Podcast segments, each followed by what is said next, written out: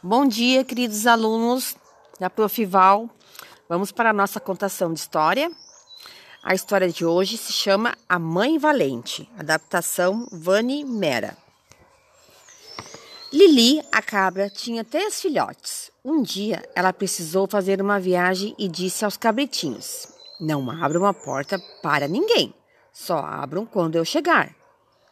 O esperto lobo estava escondido do lado de fora da casa.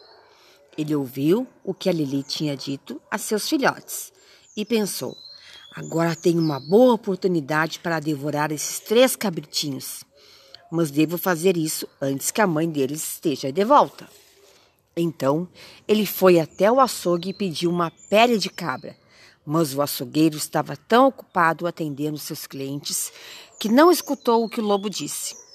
Como não tinha sido atendido por ninguém, o lobo viu a pele da cabra em uma prateleira e roubou-a e saiu correndo dali.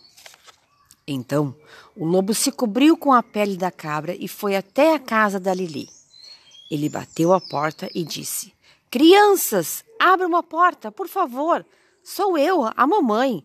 Deixe-me entrar. Mas os cabritinhos responderam: Não, você não é nossa mãe. Sua voz é muito grossa. Rapidamente, o lobo foi à clínica do doutor Macaco. Ele pediu ao médico que deixasse sua voz mais suave. O médico fez um exame geral e preparou o medicamento para o paciente. Em seguida, disse ao lobo para tomar o remédio três vezes ao dia, durante cinco dias. Contudo, o lobo pensou que isso levaria muito tempo. Então, tomou o remédio de uma vez e foi embora. De volta à casa da Lili, ele bateu a porta outra vez. É a mamãe, crianças, deixe-me entrar. Os cabritinhos se olharam e pensaram que aquela voz parecia mesmo da mamãe. Os inocentes filhotes abriram a porta, mas ficaram surpresos ao ver aquele animal misterioso e estranho na frente deles.